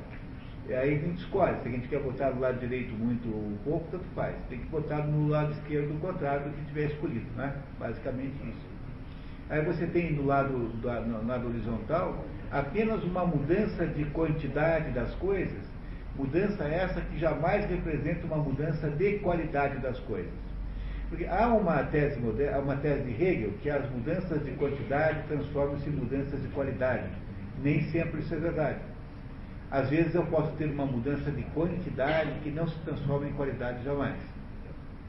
Logo, a cruz dá uma ideia de que todas, todas as pessoas vivem sob a tensão, entre as diversas tensões que norteiam nossa vida, nós vivemos sob a tensão de escolher o movimento vertical ou o movimento horizontal. Esses dois movimentos nós fazemos, mas eles são tecnicamente diferentes é para mostrar para vocês que este, entre o velho e o sobrinho, não há diferença de qualidade em última análise. A diferença que eles têm é uma diferença apenas de quantidade de acesso àquela matéria. Porque, no fundo, no fundo, eles estão na, antípoda, considerando a qualidade, eles estão na antípoda da, da Eugênia e da mãe dela, tá? sendo que é, sobretudo, da Eugênia, que nós conhecemos melhor. Então, que a seria talvez a união do céu com a terra? É, é, de certo modo é isso mesmo. Que a horizontal seria a É que, é que a, a, a, não, a horizontal é o componente quantitativo da Terra, porque a vida material na Terra é uma vida de quantidades. A vida espiritual do céu não tem quantidade, tá? não tem matéria. É isso. Ok, pessoal, estamos conseguindo fazer um raciocínio aqui? Vocês compreenderam isso? Daí esse menino é, descobre que não tem mais futuro, ou seja, que aquilo que ele tinha antes, que era um acesso a uma fortuna, agora desapareceu. O que é que faz a Eugênia quando descobre isso? Ajuda-o, né? Ela, com toda, com toda a generosidade, vai lá e pega o dinheiro que ela tinha, o único patrimônio que ela tinha, que eram as moedas, e entrega para o primo. Ó, primo, eu vou dar para você o que eu tenho, que é isso aqui. Tomara que você consiga sucesso. Se você não puder devolver, não tem importância. Se você puder, devolva. Enfim, ela fala com ele assim, de um jeito é, muito generoso. E a pergunta que tem é por que é que a Eugênia faz isso? A Eugênia representa aqui o espírito. E enquanto o irmão, o primo, né, representa a matéria. Por que, que, por que, que ela faz isso? É, isso, essa é a. É, é, é, essa é a explicação, digamos assim. É, não, ainda não, ainda não. Ainda não, não, não. Não, pois é, mas ela não, ela não tinha sido rejeitada nesse momento, então aí não vale, tá? Não é assim, por que, que, ela, por que, que ela dá para ele esse, é, essa, esse ato de generosidade? Não, porque é claro que estar apaixonada é uma maneira de falar, é, digamos assim, é, metafórica, no fundo, no fundo, mas por uma outra razão simbólica. Há alguma coisa dentro disso que é o que interessa descobrir para entender o livro. Né? Porque, qual é o sentido disso? O sentido de, de, dela ajudar o primo é que o espírito, que o espírito está disposto a ajudar toda, todo desejo material legítimo Ora, qual era a condição que, o, que ela percebe quando ela lê as cartas? Ela lê as cartas que o primo vai mandar e descobre o seguinte, que ele está querendo pegar o dinheiro para sair, para salvar o, o, nome do pai dele, que ele vai a um sacrifício, que ele vai largar tudo aquilo que ele tinha ali, que ele vai liquidar todas as coisas que ele tinha, o seu conforto pessoal, vai pegar o navio, vai para as Índias, para voltar com o dinheiro para salvar o patrimônio da, da família. Ou melhor, para salvar o nome do pai, porque essa altura eu só podia dizer assim, eu não deixei o meu pai falir. Meu pai, o nome Grandê não foi sujo na praça. Na, naquela época essas coisas tinham diferença, entendeu? Hoje em dia não, mas naquela, naquela época era um negócio importante que não acontecesse isso.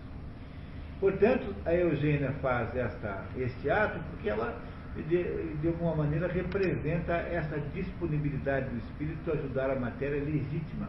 O que nesse momento Carlos é, é completamente legítimo ele é, é, ele é cheio de boas intenções, ele quer fazer o bem, ele está interessado em sacrificar-se, ele está mostrando coragem, ele só tem 22 anos, acabou de descobrir que o pai morreu, não tem mãe. Há uma legitimidade nesse momento na pessoa do Carlos que ela reconhece e que ela então, né, em que ela então é, protege, não é isso? Ora, essa legitimidade para alguém como o pai dele, pai dela, que era afinal de contas ah, alguém, alguém que via a parte mesquinha da quantidade, ou seja, que era menos quantidade, não é isso? Que era o pai dela, é incompreensível. Ele não aceita e ele piora muito com essa, com essa notícia. O pai dela fica mal quando vê a notícia. E faz o quê? O pai dela a tranca num quarto. E o que, que é isso? Qual é a tentativa? O que, que significa essa tentativa do pai dela trancá-la num quarto? Olha, a matéria, o pai dela não suporta a possibilidade de haver um ato espiritual de generosidade solto na casa dele. A matéria não consegue, a matéria não suporta a possibilidade é, disso acontecer. Logo é preciso trancar aquilo de qualquer maneira, porque ele acha que trancando a moça no quarto, ele tranca a, a, possibilidade de esvaziar seu dinheiro. É, é como se ele tivesse lacrado o vazamento por onde vai o dinheiro dele. Aquilo que a moça representa é uma possibilidade de vazamento daquela solidez da matéria que é o dinheiro que ele tem e que ele não deseja perder. Com, a, com o castigo da moça, a mãe adoece e morre. Olha, qual é o sentido do adoecimento e morte da mãe da Eugênia Grande?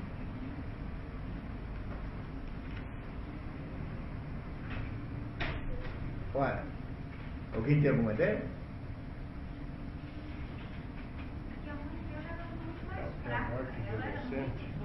É, é verdade. A Eugênia é muito forte. A mãe era extremamente boa, mas era uma pessoa muito fraca. É. É isso mesmo, porque na verdade a Eugênia tem uma conotação espiritual, enquanto a mãe só tem uma conotação amorosa nesse momento. E essa é a diferença das duas coisas, porque espiritualidade e amorosidade não são a mesma coisa. Não é? Mas há um significado simbólico disso, mais, mais óbvio ainda do que isso. Ora, o, o que a mãe, a mãe morre é, ali daquele jeito, porque a matéria, em, em, em, a matéria resistindo, a matéria tentando manter sua posição, exige sacrifício humano, exige o sacrifício da vida mesmo. Não é assim? O sujeito não passa a vida inteira trabalhando, um desesperado para conseguir comprar não sei o quê. A vida, a vida material não é uma troca da, da, das coisas pela sua saúde, pela sua capacidade pessoal.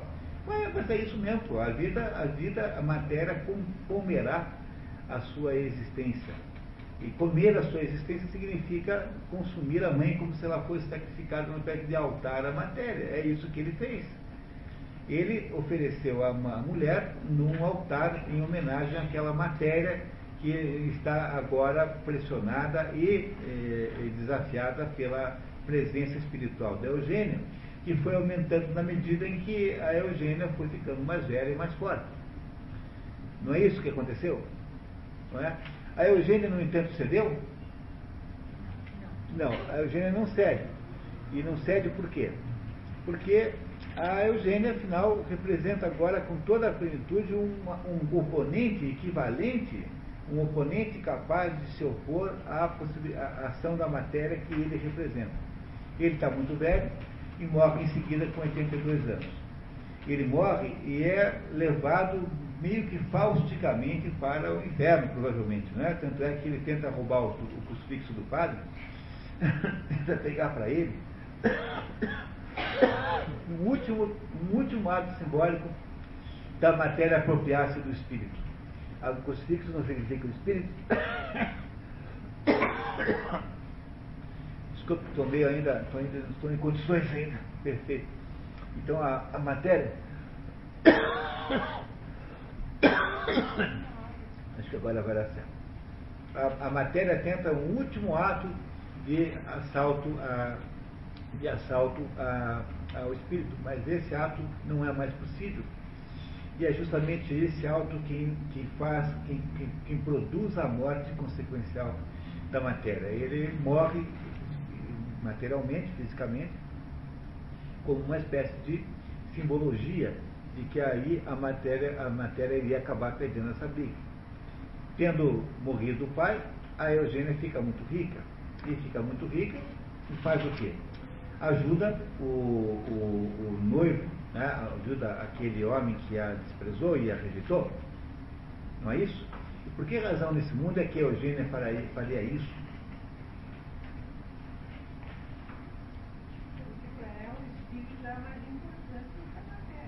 É, isso ela já sabe, mas por que, ela queria ajudar daquela matéria especificamente? É, para não sujar o nome da família. Não. É, mas.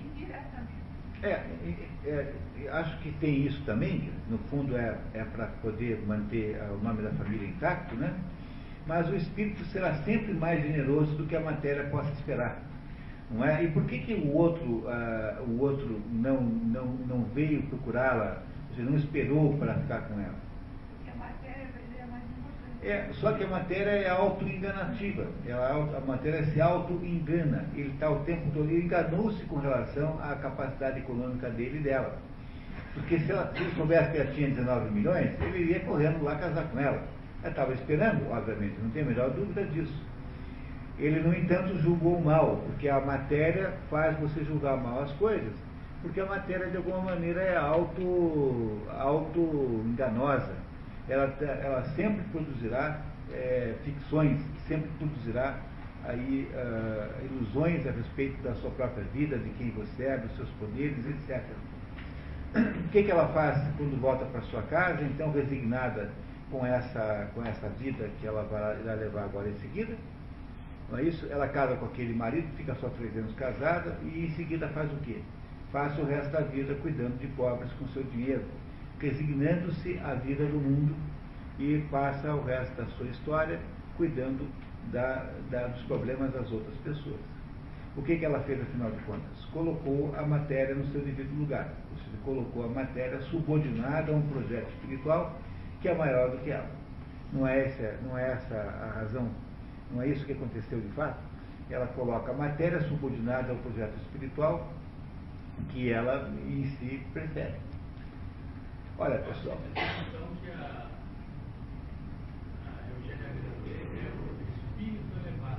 É, aliás, não sei se você reparou, ela nos dá a impressão o tempo todo, o tempo todo, de que ela paira acima da situação como se ela não pertencesse de fato a esse mundo. Repararam isso, pessoal?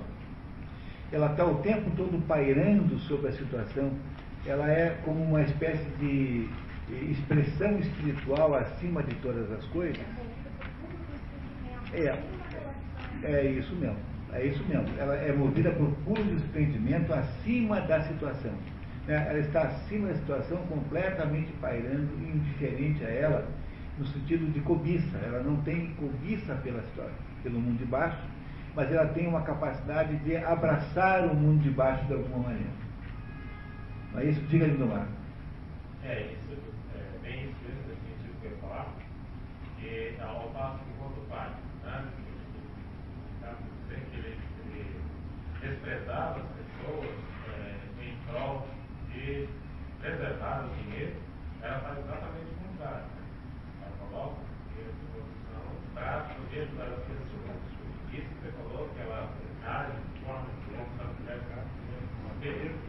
né, a, a, a, as ações, as leis, as matérias, a última frase, penúltimo parágrafo, está bem claro, né?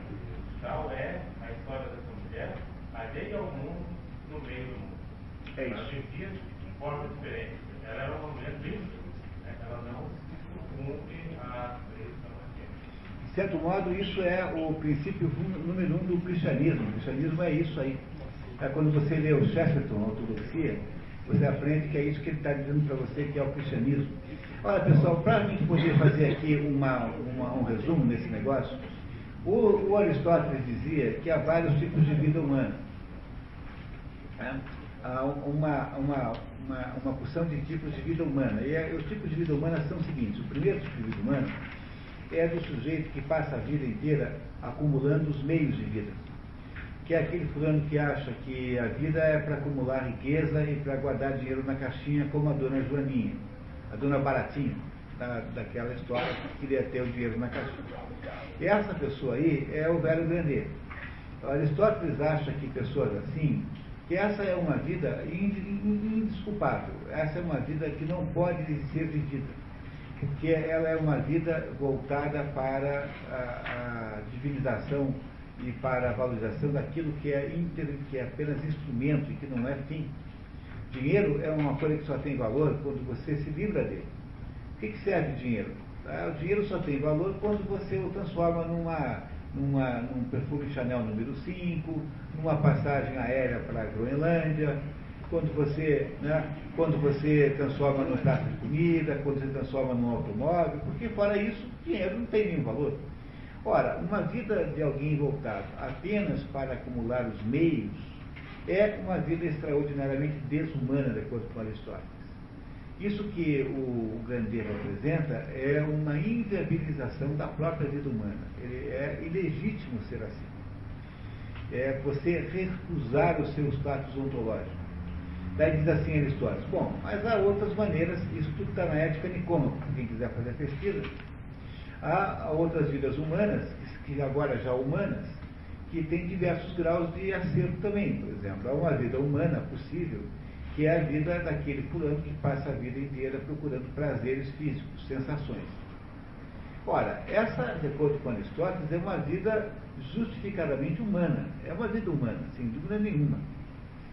Quem é que vive essa vida na história? É o Carlos Grandet, é o primo. Né? O primo é esse que acha que a vida é uma curtição, tal. se vestir bem, ter aquela vida boa. Tanto é que ele diz que a, diz para a Eugênia que ela não conseguiria resolver esse problema lá na, lá na acompanhá-lo para Paris, porque em Paris ela não serve Paris. Paris é um mundo de mundanidade e ela não sabe ser mundana.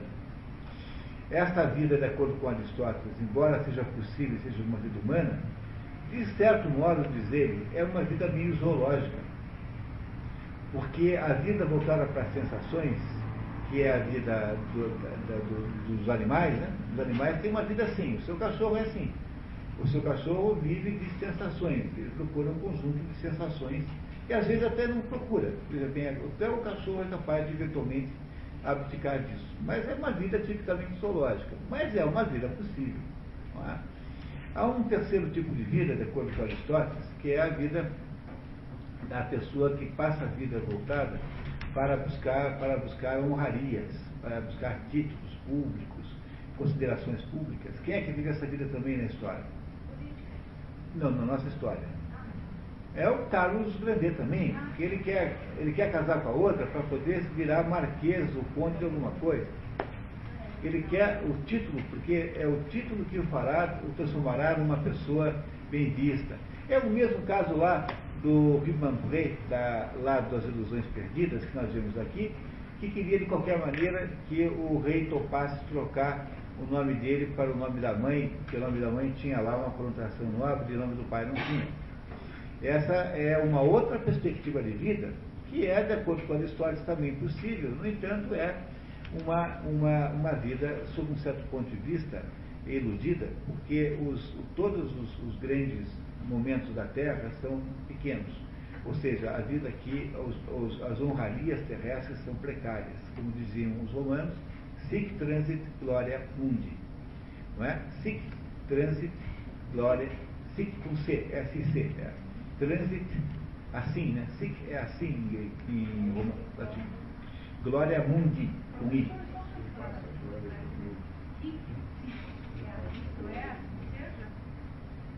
Como é que é a primeira palavra? H-I-C, significa. Isso, é, isso mesmo, tá? Isso mesmo. Muito bem. Sic transit glória mundi significa, então, que assim passam as glórias do mundo. E, é aquilo que parece ser muito importante agora, amanhã não é nada, porque os seus títulos não valem nada na prática, porque eles são apenas né, água, são apenas ar quente de balões que desaparecem depois com o tempo. Logo, para Aristóteles, só há um único tipo de vida humana legítima, que é a vida contemplativa. E a vida contemplativa é a vida, em última análise, que ele chama de bios teoréticos, bios teorético significa vida teórica, né? a vida da contemplação filosófica. a capacidade de olhar para o mundo e entendê-lo é o mais alto estágio da vida humana, de acordo com Aristóteles. Mas para que possa haver uma vida contemplativa filosófica, uma vida contemplativa filosófica, tem de ter uma coisa que a antecede, que se chama contemplação amorosa. Sem a contemplação amorosa não é possível haver uma vida contemplativa filosófica. E contemplação amorosa é a capacidade de olhar para as coisas, para o mundo e perceber o tal como ele está, sem desejos e sem, eh, e sem, e sem eh, atitudes emocionais, ou seja, uma contemplação apenas pelo, pelo, pelo ato de contemplar aquilo que, está, que você está vivendo naquele momento, e a partir do momento em que você é capaz de contemplar amorosamente alguma coisa, você pode conhecer aquela coisa. Não é possível conhecer nada sem haver alguma coisa que antecede ao conhecimento que se chama contemplação amorosa. Pois é essa contemplação amorosa de que a Eugênia eh, lança mão na sua existência. Ela contempla amorosamente a vida. E é isso que permite que ela possa compreender a, a verdadeira existência e é por isso que ela pode ter um horizonte de consciência muito, muito, muito maior do que o horizonte de consciência da Mal Flanders, por exemplo, que tinha um horizonte de consciência parecidíssimo com o horizonte de consciência do Carlos Grandet. Do Carlos Grandet. Quem é que parece com a Mal Flanders aqui? O Carlos Grandet. Não é isso? Que é um tipo irresponsável. Só que ele, obviamente, é muito pior do que ela. Porque ele, ela era apenas uma uma, uma mocinha dodivanas e responsável, e ele era um sujeito mau, né, última análise. Né? Ela é melhor do que o Carlos Grandet, não tenho dúvida nenhuma. O que ela não tem, o que a Mal Flanders não tinha, e o que essa moça agora tem, é a capacidade de contemplação amorosa do mundo. E ela poderia até mesmo virar filósofa.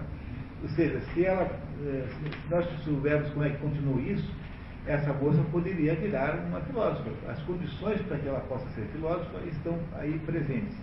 Ela já produziu a contemplação amorosa do mundo, que é o estágio mais alto de possibilidade de vida que alguém possa ter. O estágio mais alto é o contemplativo. Mas para que possa haver contemplação filosófica, ou seja, para que se possa entender o mundo tal como ele é, tem que haver antes uma espécie de amor pela coisa, um amor por aquela coisa que você tenta entender, se você não tiver amor por aquilo que você deve entender, não é possível entender nada daquela coisa. E essa contemplação amorosa é uma pré-condição, portanto, para que você possa entender o mundo. E é aquilo que a Eugênia Grandet faz com toda a clareza.